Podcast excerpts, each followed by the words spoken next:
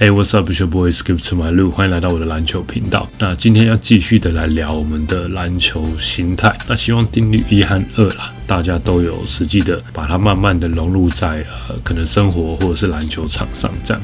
好，那今天定律三呢？叫做 The Law of Extremes，就是极端主义。那这个是什么意思哦？就是极端的好，或者是极端的不好吧？我在猜，大概是这样，简单的翻译啦。那我们先来想两种情况，在篮球场上，第一种情况呢是在假设在篮球场上失误，所以失误了之后呢，我们就会让自己想很多，然后可能很挫折，然后再来呢，就会呃影响到下一球，那下一球就打得更不好，然后又想很多。再影响下一球，所以这这个循环就是越来越不好的循环，这是第一种。但第二种情况，我们来试想看看，如果这球表现得很好，然后让我们非常的兴奋嘛，对不对？然后会影响到下一球，那这边暂停一下，因为有的时候太兴奋不一定会打得非常好，你知道吗？因为太嗨了，有可能会放枪，有可能会呃不小心太用力，那个肾上腺素，而且其实我们 都知道。篮球比赛不是完美的，他如果没有进啊，或者是失误，其实是蛮频繁的。好，所以表现好，兴奋，影响到下一球。那这一球如果假设他任何时候表现不好的话，那他的兴奋程度，他那个起伏会很大，再影响到下一球，那其实他从这边开始就是一个不好的循环。那到最后结果好像都一样，对不对？那那要怎么办？所以定律三讲到的 law of extremes 极端两边的极端，as emotion increases consistency decreases，就是呢，如果情绪提高的话，稳定度就会下降。这个有点像是哦，就是呃，如果在开车的时候，然后雨下的很大，然后再加上那个雨刷，就是你一直会看不到前面的东西，因为一直有东西挡住。那我们举例这个东西呢，就是情绪这样。所以情绪这个东西对一个球员的影响是非常大的，有的时候还会就是不管是对对方或者对自己同队的队友，可能很嫉妒他，或者是甚至生气，他就会让你的那个视野哈变得很小，就只专注在一个人身上而已。那通常这样都表现的不会好，所以我们的目标呢就是不要太极端，你的情绪不能非常非常的高涨，那你的情绪也不能。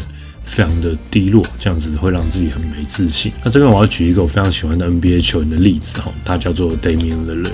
那我们都知道 Lillard 呢，他是以心脏大颗绝杀出名的球员，而且非常的 Stone Cold，要怎么讲？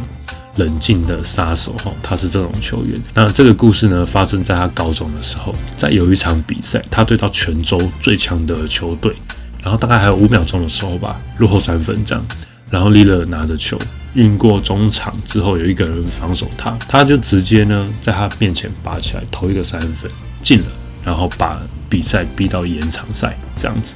那当下呢，因为高中生的 l i l l a r 他就是非常的嗨，疯狂的挥拳。你知道，有的球员就是庆祝他们很嗨的时候，他们会做的事情。然后呢，他在庆祝的时候啊，他就发现他爸坐在那个观众席最角落的地方，然后他跟他爸对到眼，然后他爸只是这样站起来。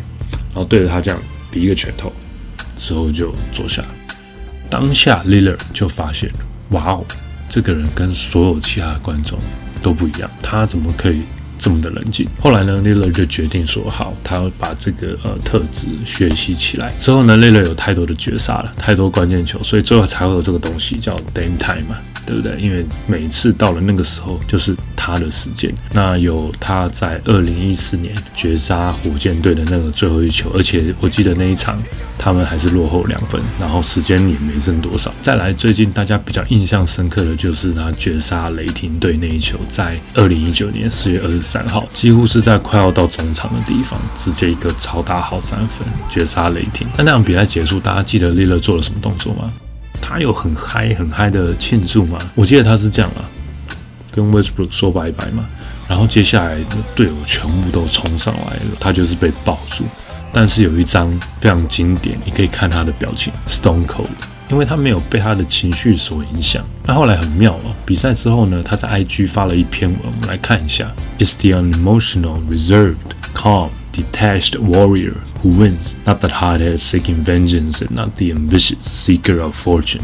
他说这个是孙子在《孙子兵法》里面所讲的。英翻中的大意大概是这样子啦，说能取得胜利的是不带情绪、慎重、冷静，并且超然的勇士，而不是鲁莽的寻找复仇的人，以及热切渴望搜索财富的人。中文版有点饶舌，叫做呃，这个在火攻篇哦，《孙子兵法》，民主虑之，良将修之，非利不动，非德不用，非为不战。主不可以怒而行时，将不可以运而自战。合于利而动，不合于利而止。就应该大概是这个意思，不要让你的情绪影响你。那所以呢，我们知道 Damian Lillard 和 Russell Westbrook 他们就是一个很强烈的对比。好，那有人就会问啦，那场上一定是会有情绪的，我们是人嘛，对不对？对，没有错，有情绪才是很正常，没有情绪机器人超怪，不太可能。但是呢，最重要的是如何要转换这个情绪，然后不让它影响你。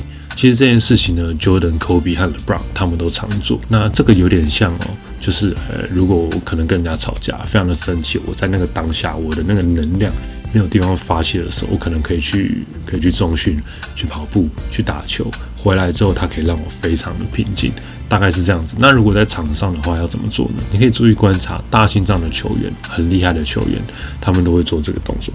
他把所有的那个情感呢，全部都浓缩在这个拳头里面，就这样子，然后模仿就继续比赛，继续的专心在当下的比赛。那还有个技巧，我觉得还不错，就是当下失误的时候，通常大家可能都会啊挫折嘛，或是哦怎么天哪有一个失误，通常会这样子，对不对？但是呢，如果你记住这个技巧，就是啊，如果当下犯了一个错误，或者是队友没有进啊，或者是。